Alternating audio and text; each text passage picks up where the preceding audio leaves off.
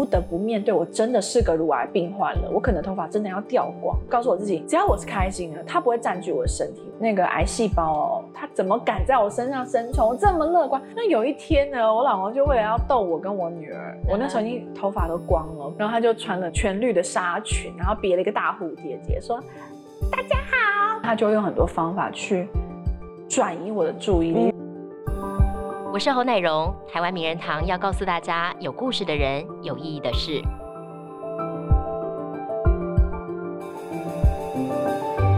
我们今天名人堂的嘉宾是朱心怡，大家以往认识的她，可能是从一个漂亮的、光鲜亮丽的女演员开始，而她也因为精湛的演技呢，获得了金钟奖最佳女配角的肯定。不过，从二零二二年这一年多来，她的生活有了翻天覆地的改变。因为一场大病呢，让他对于人生有了截然不同的体悟。同时呢，他也让大家看到了在他生命当中呢所发挥的这个坚毅的光芒。我们今天很开心，欢迎心怡来到节目当中，跟我们聊聊。心怡好。Hello，大家好，奶蓉姐好。我刚才介绍应该忘了讲了一个 title，叫做畅销作家。不 敢 不敢。心怡出了一本书，然后把他自己离癌的这个过程，很勇敢的跟大家分享。对，这本新书叫做《保留那个快乐的自己》，我可以有幸送给你。当然，这是我的荣幸。谢谢心怡。你花了多久时间完成这本书啊？哎，快一年，快一年时间。我其实就是呃。刚好今年的四月又做完第二次的重建手术，所以我是等到四月做完以后，然后开始选选照片，才把它集结。那我第一次手术是去年的五月，对，所以是快一年的时间。嗯，对。可是大家现在从镜头上看到你，其实我觉得整个状态都非常的好，哎，你自己的身体的感觉呢？我觉得目前其实现在就是慢慢的在修复，那那个修复时间其实很长。我觉得无论是修复心灵、修复身体，都要很长一段时间。我觉得应该是说生病，其实对我而言很像是呃一一团浑浊的水。那你要把一些杂质分离啊、过滤啊，大概是现在在做这样子的功课。对。不过到目前为止，整个状况算是稳定下来，现在是稳成功的度过了这个治疗期了，对不对？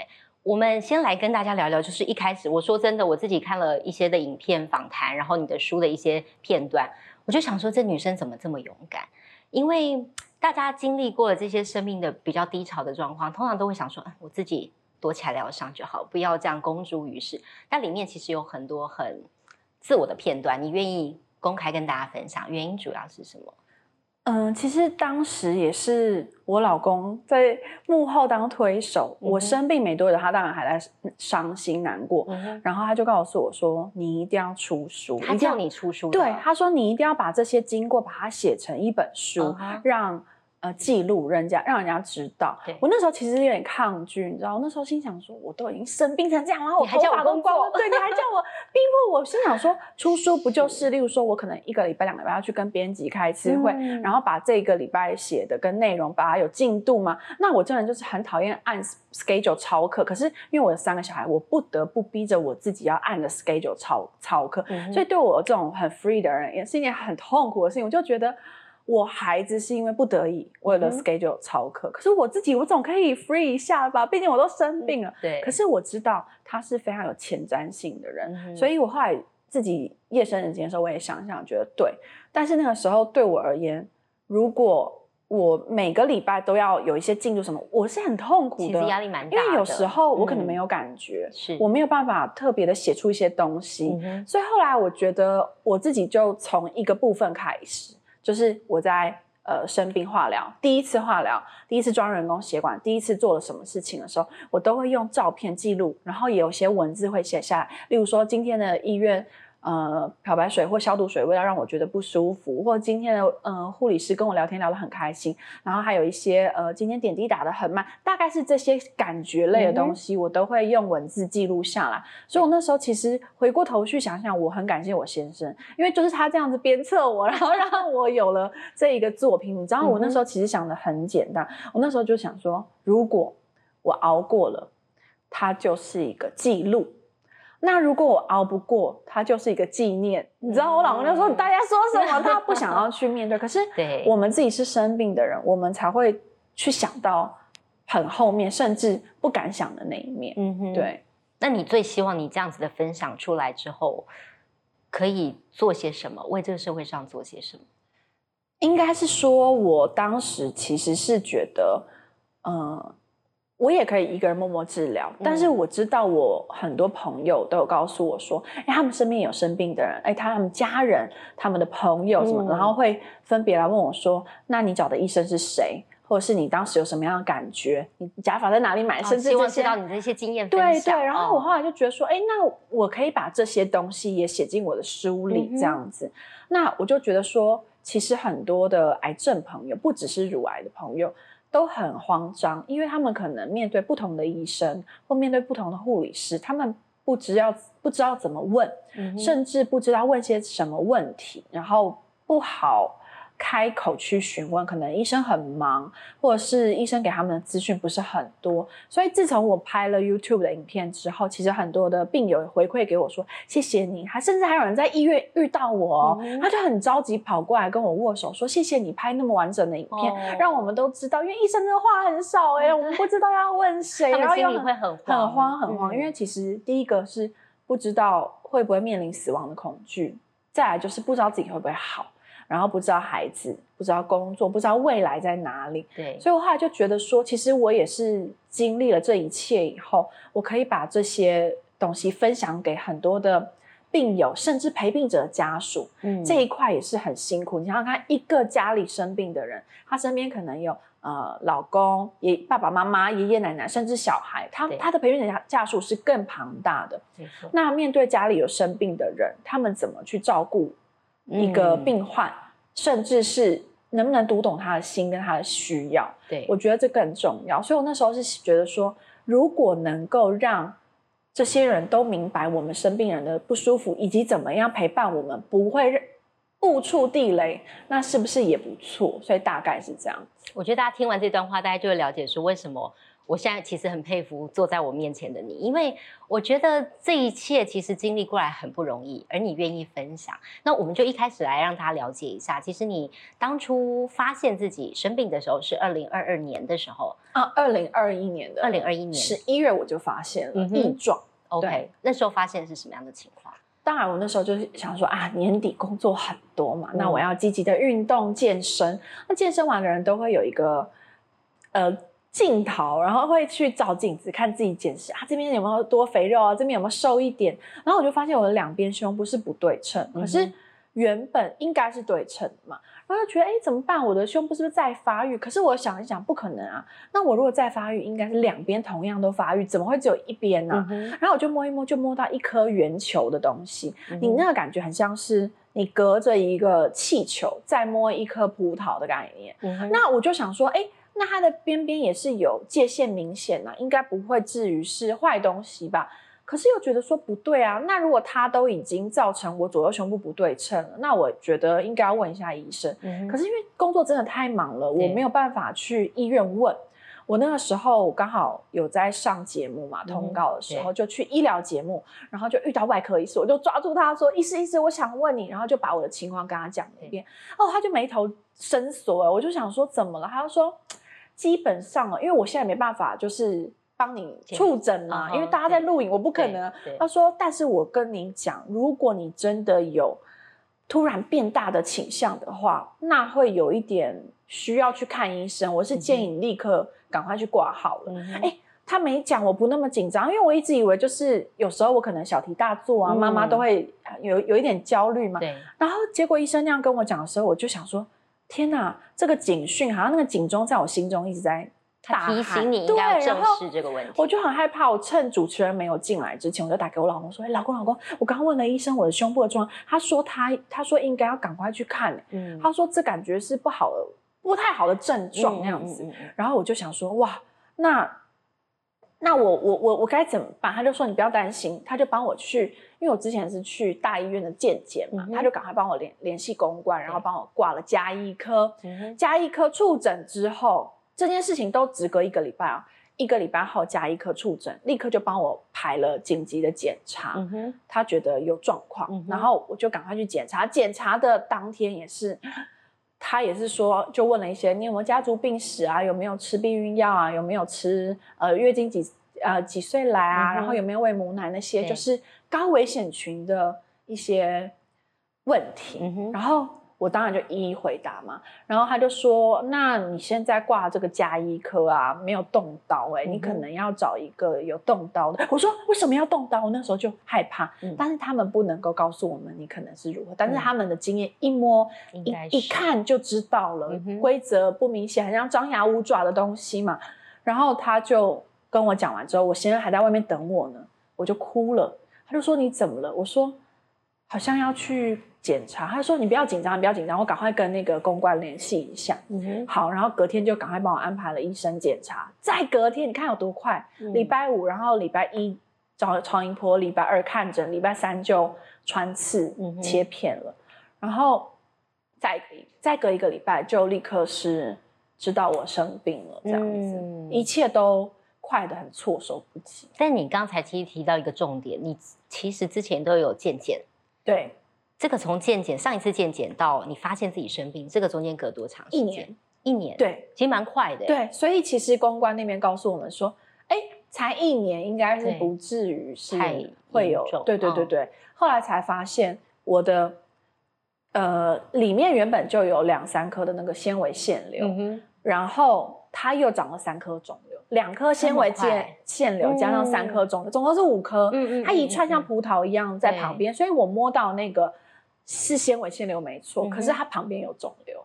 哦，对，所以其实我觉得还好。那个时候我先生真的是我的贵人，他就提醒我说：“不，不管了，我现在就是赶快去检查了。”然后，因为如果我们的个性可能真的就会想啊，没关系啦，在一下或怎么样。还好那时候有检查，因为我的肿瘤大的算是蛮快的，对，而且一年之内就长了三颗，嗯，所以可见那个。停班停课在家里的影响真的应该是蛮大的。但你听到那个消息当下一定是很 shocked，然后包括你自己的心理，你先生的心理，其实都经历了一番很剧烈的变化跟震撼吧。我想你那时候是怎么样去转变自己的念头，决定说好，那我要好好的来接受治疗。嗯，其实我一开始，嗯，应该说切片那一天，对，我在。那个手术台上就问医生说：“哎，医生，如果这个是不好的东西的话，它会是二期以下吗？”然后他就说：“嗯，可是你这个单边有三颗，然后我们怀疑是多发性的，多发性的话也不会只有一起。”他一讲我立刻就哭了，那他当然就慌乱拿卫生纸让我擦眼泪。然后我其实已经分不出来，我当时是冷在发抖。还是我真的很害怕，在抖，然后一边流泪一边在抖，然后我就想说，那我后面会如何啊？我我生病，我得癌症了耶！哇，那那样听起来有点不妙。然后我一出了整间，我先生在外面等我，他当然在处理公事。他看到我出来，我就是一直流泪，然后我不敢哭嘛，因为很多人，然后我就在面流泪。他就说：“怎么了？什么事？发生什么事？”我说：“医生说这个可能不会只有一起。”我老公头立刻就好像一个核子弹那样爆炸的概念，他就说：“为什么？为什么会这样子？”然后我们就不解嘛。那那天才穿刺，还没有证实。嗯哼。可是那个帮我穿刺的其实就是我的主治医师。然后我没有，我没有想太多，我就觉得说，那如果是这个真的是不好的东西的话，那我需要做些什么心理准备嘛？我回家就开始看了很多书，收集了很多资料。后来我就告诉我自己，我最惨最惨就是全切。那如果我全切之后，我还可以做成，就是要大就大，要小就小。我以前就觉得我自己可能胸部太大，然后走路就会驼背啊，不好看。我那时候就想说，那大不了我就做成我想要的形状。然后乳头我也可以弄成粉粉嫩嫩的，然后。哎，那这样也不是很好嘛？就感觉克制化疗，也真的很乐观、很正向哎。对对，然后 我那个时候就，其实我心里就这样想，就告诉我自己，其实那个礼拜要等报告特别煎熬，然后那一周还带着孩子去宜兰玩，然后我看着我自己穿刺完那个肿胀不堪的胸部，你就会觉得说，哇，那个感觉很震撼，就会觉得说，哇，我我未来可能这条路不知道怎么走，我很害怕。所以其实你说接受。不接受，其实我在那个礼拜我就强迫我自己去接受这件事情。那当然，你说真正心理准备遇见呃自己可能会有掉发或整个不一样的那个感觉，大概是一个月。嗯，一个月后，因为我刚好快要一个月了，我就要做治疗了。对，然后我就要把头发剪短。哦，剪短的那一刻真的是，我就告诉我自己说，我不得不面对这些事情，然后我不得不面对，我真的是个乳癌病患了，我可能头发真的要掉光了。嗯，所以其实我觉得我算面蛮快就面对了，因为我自己的概念就是，无论如何，我现在都生病了，我与其在那边伤春悲秋，那边哭得很惨。那我不如好好的去治疗，然后让我自己心是乐观的，让那些肿瘤细胞怕我。其实也真的太天真，肿瘤怎么会怕我？但我就告诉我自己，只要我是开心的，它不会占据我的身体，我就可以把它们全部赶走。你怎么会怕？你怎么可以在我我身体内停留？这样子，对，大概是这样子。所以你就是一个其实要想办法，也让自己很乐观的在面对这个治疗的过程。对，那先生也是你这个过程当中一个很大的心灵支柱。虽然有时候他自己显然也有点难以承受，对不对？对，他中间也曾经有过心里有一些状况的时候。嗯，应该是说，呃，当时他知道的时候，因为他一直安慰我，觉得没有那么差。他他心里觉得不会是癌症，因为他爸爸妈妈都癌症，他没有想到他这么凄惨，人生中的第三个家人生病。他觉得他有点难以承受，甚至他觉得无法呼吸。我们才知道说，其实我们的生生理跟心理都出了一些状况。那尤其是心理影响生理，这个巨大压力让他真的喘不过气来。那我何尝不是？我觉得我一直以为我自己是很会忍耐，然后抗压性很好的。后来才发现说，哎，我身体承受了这么多压力，我没办法去排解它。对，甚至很多是用隐忍。没关系的方式是，可是你知道那些毒都会在半夜去啃食你的心，嗯，然后我就会觉得说，好像我不应该就这样放过这些不舒服的事情，或者是一些不对的方法去处理我自己的情绪。那我们两个之间就是好好的沟通。本来很多人都跟他讲说，哎，你不可以在心里面表现很难过的样子。可是我先生就告诉我说。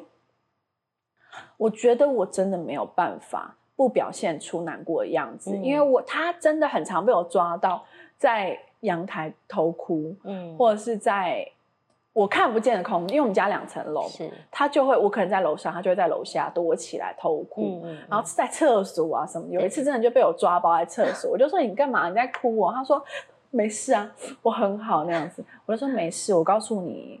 那个癌细胞哦，它怎么敢在我身上生存？我这么乐观，其实我跟你讲，我那时候讲这句话的时候，我真的就是为了鼓励他，告诉他说：“你不要太不要想太多，我这么坚强，他不可能会打胜仗，一定是我 赢。”不知道哪来的自信，你真的很可爱。对，我那时候就不知道哪来，我真的就是为了安慰他，我刚刚想说。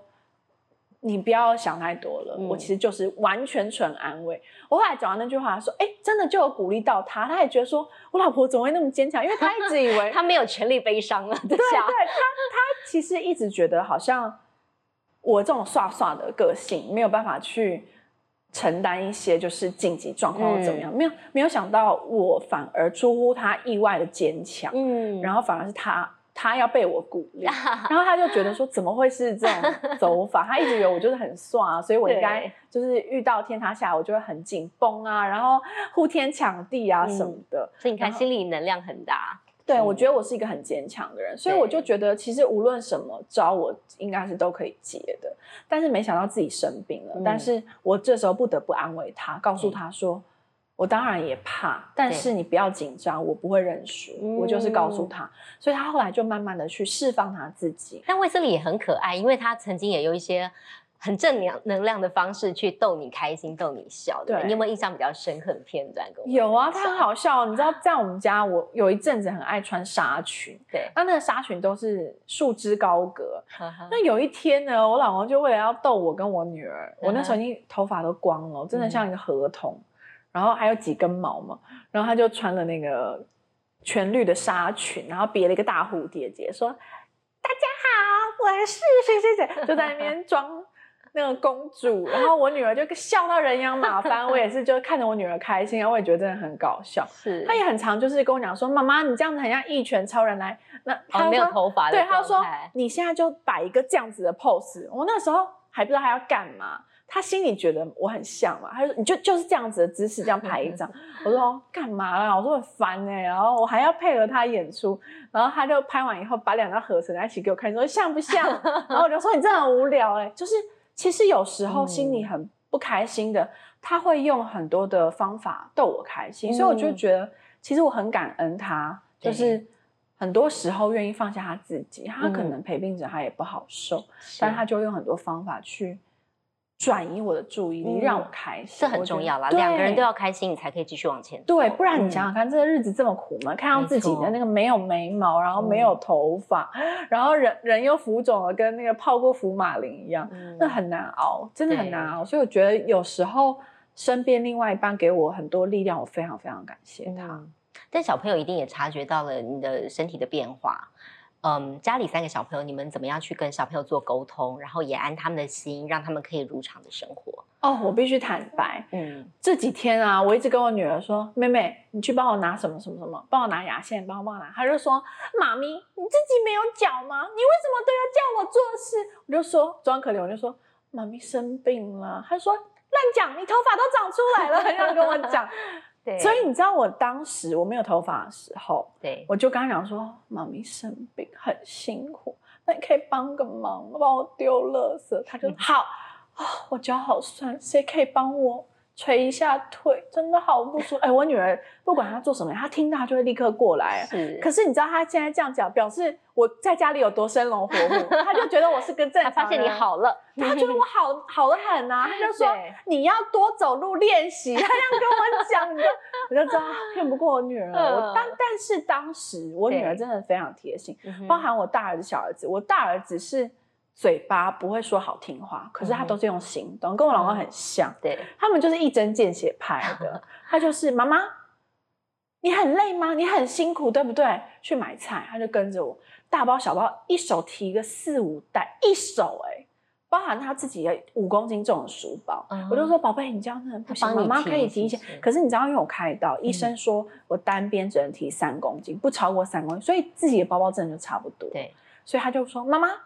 不要动，我都来，我可以。我说宝贝，你不行，你怎么可以？他说我可以，你看我长大，我又高又壮，哦，好懂事，就很懂事。那我小儿子是不太愿意帮忙做事，对，他就会觉得为什么要叫他？可是他嘴巴很甜，他就会讲一些好听话，例如说，妈咪，你光头的样子也很美，明明就一种那个猪头，他讲说 你很美，我最爱你，要抱着我的猪头亲那样子。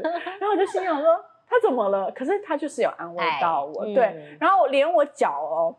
明明就是都已经就是很浮肿，他也会说：“妈咪，哇，你的腿怎么那么美？”我心想说：“ 他怎么了？盲目的爱。”可是就被这些小嘴啊，还有一些可爱的行为融化，我就觉得说：“哇，我很感动，我很幸运，我的孩子都能够在我看起来很不舒服的时候，需要的时候帮助。”但这真的骗不了太久。我现在正常，他们就说：“妈咪，你要自己多倒。” 然后当时的孩子的导师也都好帮忙，都说：“嗯。”新闻出来了，很多同学家长也会跟孩子聊，然后他们就会呃跟我儿子问说：“你妈妈生病了，她是乳癌哦，那她会怎么样？”因为他们不知道嘛，所以有些言语可能就会让我儿子不舒服、受伤。我就有跟老师拜托说：“老师可不可以麻烦你帮我能们教育孩子一下，让他们知道说这个病现在如果早期发现，它也不是绝症，我们还有好的权利跟机会，让孩子们也不要因为家人有人生病或者是。”如果有同学有这样子的呃不舒服症状或真的生病，他们可以怎么样帮助他们，不让他们的心灵受伤？老师也好帮忙，就会教育他们。如果还有分歧呀，我们可以做我们什么样的事情帮助这样子的家人？这样，所以我觉得哇，那个时候我身边遇到非常非常多贵人，然后一直不断的鼓励着我，鼓励着我的孩子，鼓励着我的家人，所以就觉得我非常的幸运，也很感。动，所以才想说，我可以把这些经历也写成书。我里面就有一篇提到这个部分，就觉得说，哎，大家可以去看看书里面。其实我觉得很多时候，我们身边的人更需要被鼓励。没错，那我觉得就是说，你自你自己走过到现在，算是抗癌成功了。你自己会怎么样鼓励目目前可能还在面临癌症威胁的这些病友们？其实很多人都讲说，乳癌是心病，包含很多的癌症也是很多的呃堆积，所以我就觉得说，其实我们我生病之后，我就会去梳理我自己，对，觉得到底是什么事情让我纠结，嗯或是让我什么事情放不下，我会去开始爬梳我自己的一些心情对，跟一些不好的地方。然后我就发现，我很多时候没有去正视我自己的情绪，太多的压抑了，太多的不舒服。嗯，后来我就会告诉我自己，我在工作上或者是在呃跟任何人沟通的时候，如果当下我真的有不舒服的情绪，我就会稍微沉淀一下，嗯但是并好好的沟通。所以我还是鼓励很多的病友们，如果当你生病的时候，你一定要检视自己的内心，到底是什么情绪纠结在里面，让你放不下了，嗯，甚至你的作息，或者是你很多时候是不是没有好好面对自己的内心。然后这些都很重要，我觉得好好的去疗愈自己，所以嗯这本书其实也是集结了很多纠结跟疗愈的过程。很棒。那你现在自己生活上有一些什么比较大的改变吗？跟以前比起来？我现在必定得多喝水，所以我每天喝水量是非常大的。嗯然后包含我自己的一些作息，我不太熬夜了，然后再来是我不太吃甜食，我也不喝手摇饮。嗯那如果我真的不得已要喝饮料，我都会喝无糖的。所以我觉得像生活方面有一些改变，情绪上面有一些改变，甚至在呃食衣住行上面都有很多的变动。嗯对，就是选择自己喜欢的，而不是一昧的迎合别人。我觉得这目前看起来，它的确是给你一个生命很大的转变，但同时它也是一个礼物，对，让你变得更健康，然后更正向去面对未来。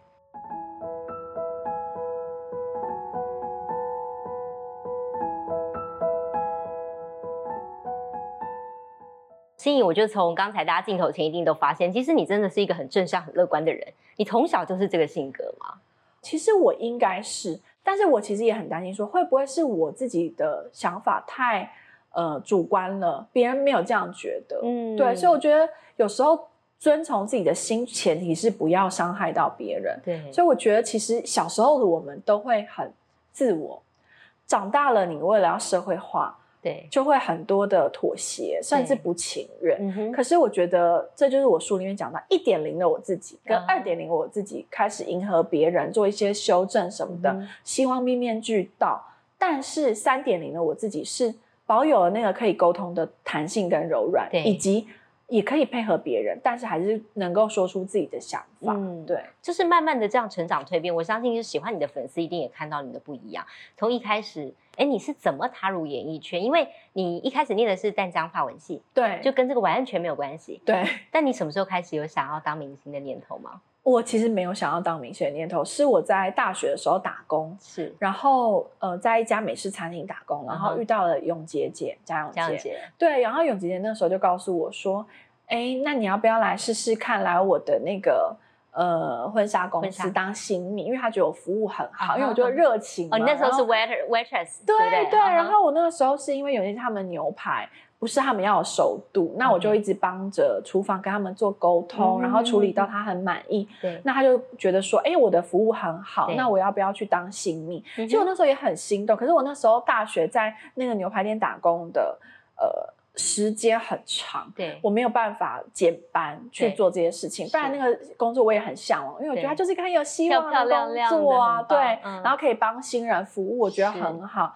然后就是感觉很长，可以感受到新婚的喜悦，我觉得是一个很有希望的工作。可是后来发现我的班根本没有办法跟他们配合，对，然后我还是很喜欢做的接触不同人的工作，我觉得很很享受。然后他就介绍把我交给他的经纪人，也就是我当时的经纪人。然后他就告诉我说，其实你如果你愿意付出你自己，然后投资你自己的话，这个行业会是让你投资报酬率很高的工作。可是我那时候不懂什么叫投资我自己，嗯所以后来就不断的去试镜，然后透过不断的试镜，出演了一些广告啊。对，然后后后来还有信接到一些戏剧，我就觉得蛮开心。嗯可是那个时候的我根本不知道什么是表演，然后也嗯当然就跌跌撞撞，发生了很多的好笑的事情啊，对伤心的事情都有。那我觉得这些都是我后来成长的养分，所以我我也不会去抱怨，我就觉得说，哎，没关系啊，他们叫我做什么就做什么。可是当中当然也会有不舒服的情况发生，但是我都告诉我自己说没有关系。有些时候吃苦就是吃补，就是很乐观啦，很乐观啦。对对，所以你也从来，即使那时候遇到一些你可能不是那么开心或不如你想象的，你也没有曾经想过要，就是不要继续走演艺圈这条路。没有，而且你知道当时其实呃，演戏的生活跟拍广告的生活都是不定的，然后那个钱又很晚很晚才下来，辛苦吗？对，有有一点辛苦，但是我觉得没关系，因为我也没有特别的，就是我我其实就是很乐观的一个人，我就觉得哦，那就是常态啊，这个生态就是这样子。可是我妈妈都比我还急，她只要我拍戏，你知道拍戏可能拍了十天休一天，然后那一天他看我没有在没有在工作，我在家里睡觉，他就说：“你现在是失业了吗？你为什么还在家里？” 然后我就说：“妈，我今天休息，这样休息休息，所以是以后不用演了吗？那什么时候还有接戏？那什么时候还要去上班？”他比你还紧张，对，他就很，然后我就说：“妈，可以让我休息一下，我真的很累，你现在把我吵醒，我就没办法睡觉，你知道吗？”然后我妈妈就比我还要紧张跟焦虑，我就会跟他讲说：“这个生态又这样，但是他们。”就是朝九晚五的人，他没有办法理解，你知道？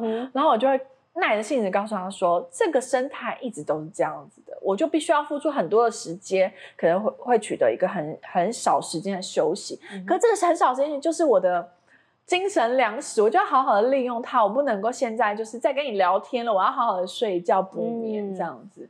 对，所以那个时候妈妈都没办法理解，说为什么女儿会每天不去工作这件事情。所以他们也其实也没有反对过。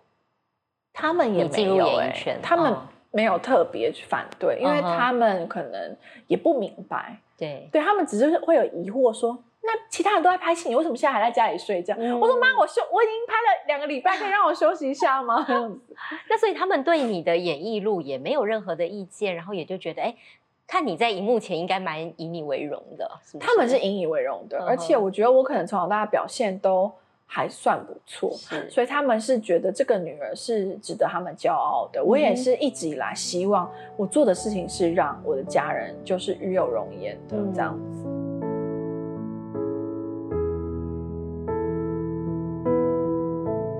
那你后来其实拍了不少戏剧，那一直到《心力人妻》这一部，让大家真的是眼睛为之一亮。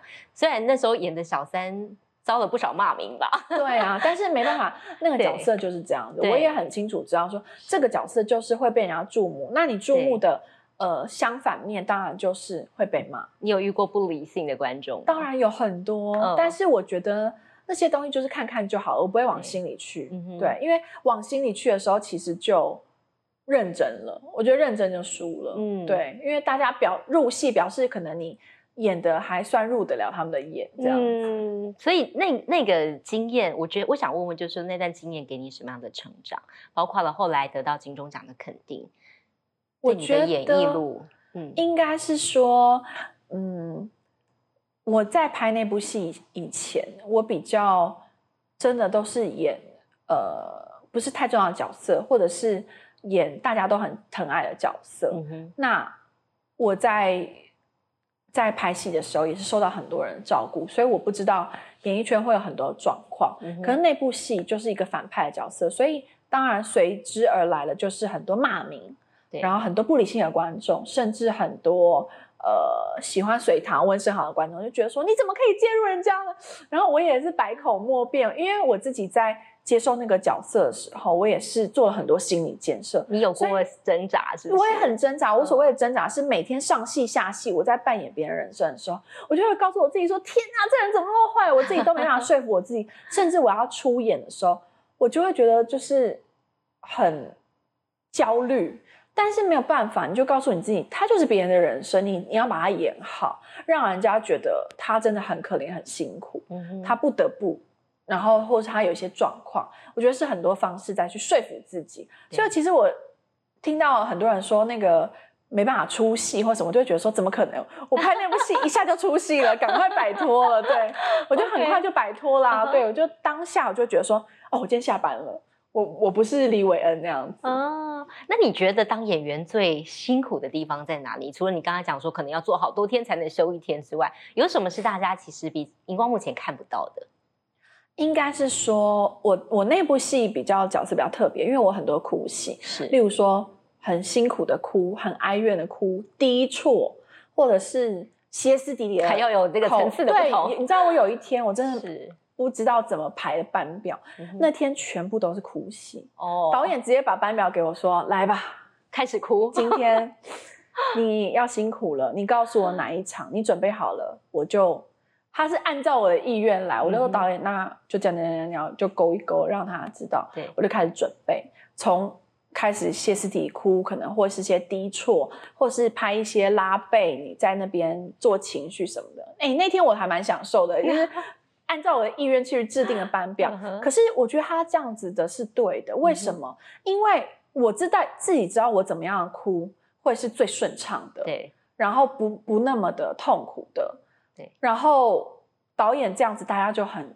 完美的可以按照进度收工。我们那天还没有拖时间，因为我自己知道我怎么样哭是最顺畅的，所以我很感谢导演跟副导演那个时候排的班表，然后制定的那些东西是量身定做的一天，大家也觉得说哇太棒了，可以很快 很快速的收收工，这样我觉得蛮好的。所以我觉得其实那就是一个好的机缘，我很感谢当时这部戏。不然没有人认识我啊，嗯，对啊，所以我觉得我其实真的都是往好的地方去看。那得到金钟的肯定之后呢，会不会也有些压力？怕没有办法超越这个自己？其实不会，但是我觉得我必须坦言，结婚生小孩之后，对演员的路的确是会有些受限。嗯，像是我自己接戏，我就会担心说，如果我再接些坏的角色，对我小孩的影响是什么？或者是，嗯，像我的小儿子不太知道我是做什么的。但是他们老师就会跟他讲说：“哎，你妈妈很有名。”然后我儿子回来就会很天真问我说：“哎，妈妈你很有名？”我说：“什么意思叫很有名？”我老师说你很有名啊。然后我就说：“哦，真的，谢谢老师。”然后我就会教育他们，我就说：“如果你们做了坏事，有一天也会很有名。那你想要的有名是别人觉得你好棒，做了好多的值得推崇的事情，还是做了坏事很有名？那他们就借机教育他们，知道就会很多的。”呃，我的教育是比较在生活当中的，对，所以我就觉得，就是很多时候都对得起自己，然后把自己的事情做好，嗯，然后教育孩子的时候，就可以跟他们的好好的说，妈妈也是以前很辛苦的过来，那我也是付出了很多我自己的事情，然后我可以做呃我喜欢的工作，但是生了你们之后，妈妈没有办法去做。所有开心跟想做的事情，所以我要等你们长大，麻烦你们好好的长大 哈，我就会跟他们沟通，你知道吗？对。那那就像我刚刚讲的，演员的生命很短暂，其实没有办法去呃，因为自己的，我很羡慕了，我很羡慕很多人结了婚之后还是可以做自己想做的事情，但我后来我也告诉我自己。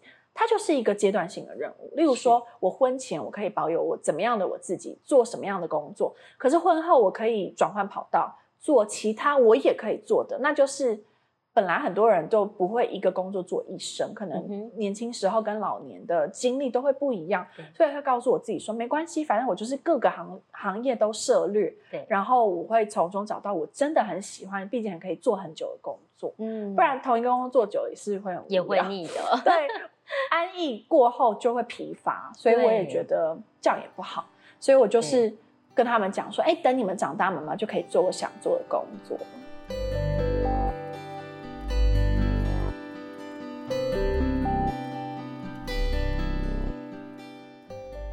你看一个三宝妈，但现在还这么年轻漂亮，没有没有没有，但大家一定都印象很深，就是你那时候。二十六岁就决定要闪婚，那时候是你事业大好的时候，一定很多人问过你说：“哎，你当时怎么这么勇敢下这个决定？那个 key point，你怎么样决定说哇，卫斯理这是你的 Mr. Right？” 应该讲说，我当时二十四拍了洗礼嘛，我二十五就闪婚了。那当然，因为有了小朋友嘛，对，那必须要讲，我当时我们决定这个时候，我们当然是有肯谈过。那后来我当然生病之后，我有在跟我老公恳谈，然后我们就说，哎，那我们之后如果我们想一想，回到呃十几年前那个决定，我们会不会都很仓促什么的？但是我们还是不后悔生了这三个孩子。我觉得当时的确呃又辛苦，然后又呃遭受到很多的声音。可是我觉得人的路有时候就是讲，你没有办法吃后悔药，所以我会觉得。我当我做所有决定的时候，我都会告诉我自己说，我做了这个决定，我就要对他好好的负责，以及认真的去做后续的，我没有回头路了。所以其实我也听到很多前辈跟我讲啊，你当时干嘛那么那么早早就结婚啊什么的。我后来就觉得，其实人没有办法后悔，我要做什么样的决定，我都要认真去做。包含我们看到很多社会上很多就是。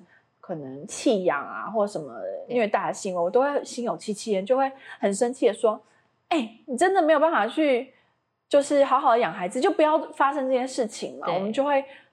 还好，我跟我先生就很有共识，就觉得说我们两个生了孩子，就是好好的要养养大他们，必须为了他们的人生负责。嗯所以我们也要做尽我们父母能做的事情。对，那当然，你说二十五岁会不会很年轻就结婚？我觉得的确是。回过头来觉得说，哇，我们当时怎么那么有勇气，然后去面对这一切？但是我觉得我们我不后悔，因为当时我就知道，其实我老公很爱我。那包含我在生病的时候，他也给我很多鼓励。我很多病友都有传讯息告诉我说，其实很多人走着走着，真的就走散了。包含他们可能家人或先生没有办法支持他们，或者是看到他这么狼狈、那么辛苦，或者是医药费很庞大，很多时候大家没有办法一起白头偕老。但我觉得我老公很支持我，很爱我，就觉得啊。我当时真的是选了一个绩优股啊，所以你们看不到眼光很精准。对，你们看不到他的优点，可是我觉得我很感谢他。嗯，对，所以我觉得目前一路以来也都没有后悔。对，但人难免就是，我觉得尤其是一开始的时候，一定人都是有不同的地方需要磨合。对，你有没有印象当中，你们两个当时候差异最大的地方是什么？差异最大的地方，最需要磨合的地方是什么？应该是说他很多要求。是比较完美的，然后当时的我会觉得，我甚至还跟他讲说：“哎呀，我这么会整理家里，我不就去做清洁类的工作就好了吗？表示我真的很擅长。那我就是不会啊，我才当妈妈。”他就会很无奈的看着我说：“对啦，你的理由真的很多，但是我觉得我在妈妈跟老婆角色上面，我是非常的尽力在做我可以做的事情，例如说。”呃，我觉得像是我老公回来之前，我就会问他说：“哎，爸爸，你今天大概几点要回来？”然后他就说：“哦，六点半。”我不夸张，我六点的时候，我真的就会开始 整理家里，把它恢复成他想要的样子。那我觉得我们两个也是互相的。他知道我不爱吃香菜，他当然吃饭的时候他就会。把它挑掉，不要让我吃到。所以我觉得他也会在意我一些在意的点。那我们两个就是互相要去，不能说迎合，就是知道对方的点是什么，尽量不要去踏到。对对，所以我觉得很多时候就是互补，嗯，然后尽量不要做让对方不舒服的事情，这很重要。对，然后还有另外就是好好的沟通。我觉得我生病之后，我里面有写到，我会把一些不舒服事情讲出来。那他难免，我觉得他的。嗯，他的模式比较是大男人模式，他就觉得说，我觉得这样比较好，他还是为我好，他就觉得我应该要这样做。那我觉得慢慢就是告诉他说，哎，爸爸，那我觉得可能这样这样这样这样，我觉得会好一些，你觉得呢？那他就会分析给我听，说他做这些决定是为什么？为什么？我我们就会开始有很良好的沟通在这中间。了解。那最后一点点时间，我想请心怡来分享一下，你在八月重建手术之后呢？你要影响你的新生活了。你对于你的演艺圈或对你的人生，还有没有一些什么梦想清单要完成的？其实梦想清单也没有，因为我会希望说，如果我能够保持一个好状态，这才是能够走的比较长久，在这个圈子里。所以我也很感谢我能够在演艺圈里，所以才能够在地方妈妈族群里面觉得说，哦，好像心意保持的还可以，还不错，是因为。这个工作的关系，不然我可能也是很邋遢。对，所以，我我自己是觉得，我觉得我从来不会去排斥什么样的工作，可做可不做。但是，我很感谢所有邀请的，我也很相信，只要我一直持续做的是对的事情，好的工作跟好的机会都会来找我。对，所以我觉得我感谢一切跟遇见的一切。所以未来的角色你也没有太多的设限，我没有太多的设限。OK，那我们就期待未来心仪有更多好作品带给大家，也祝福你健康，祝福镇上的你越来越好。谢谢，谢谢心仪，谢谢，辛苦了。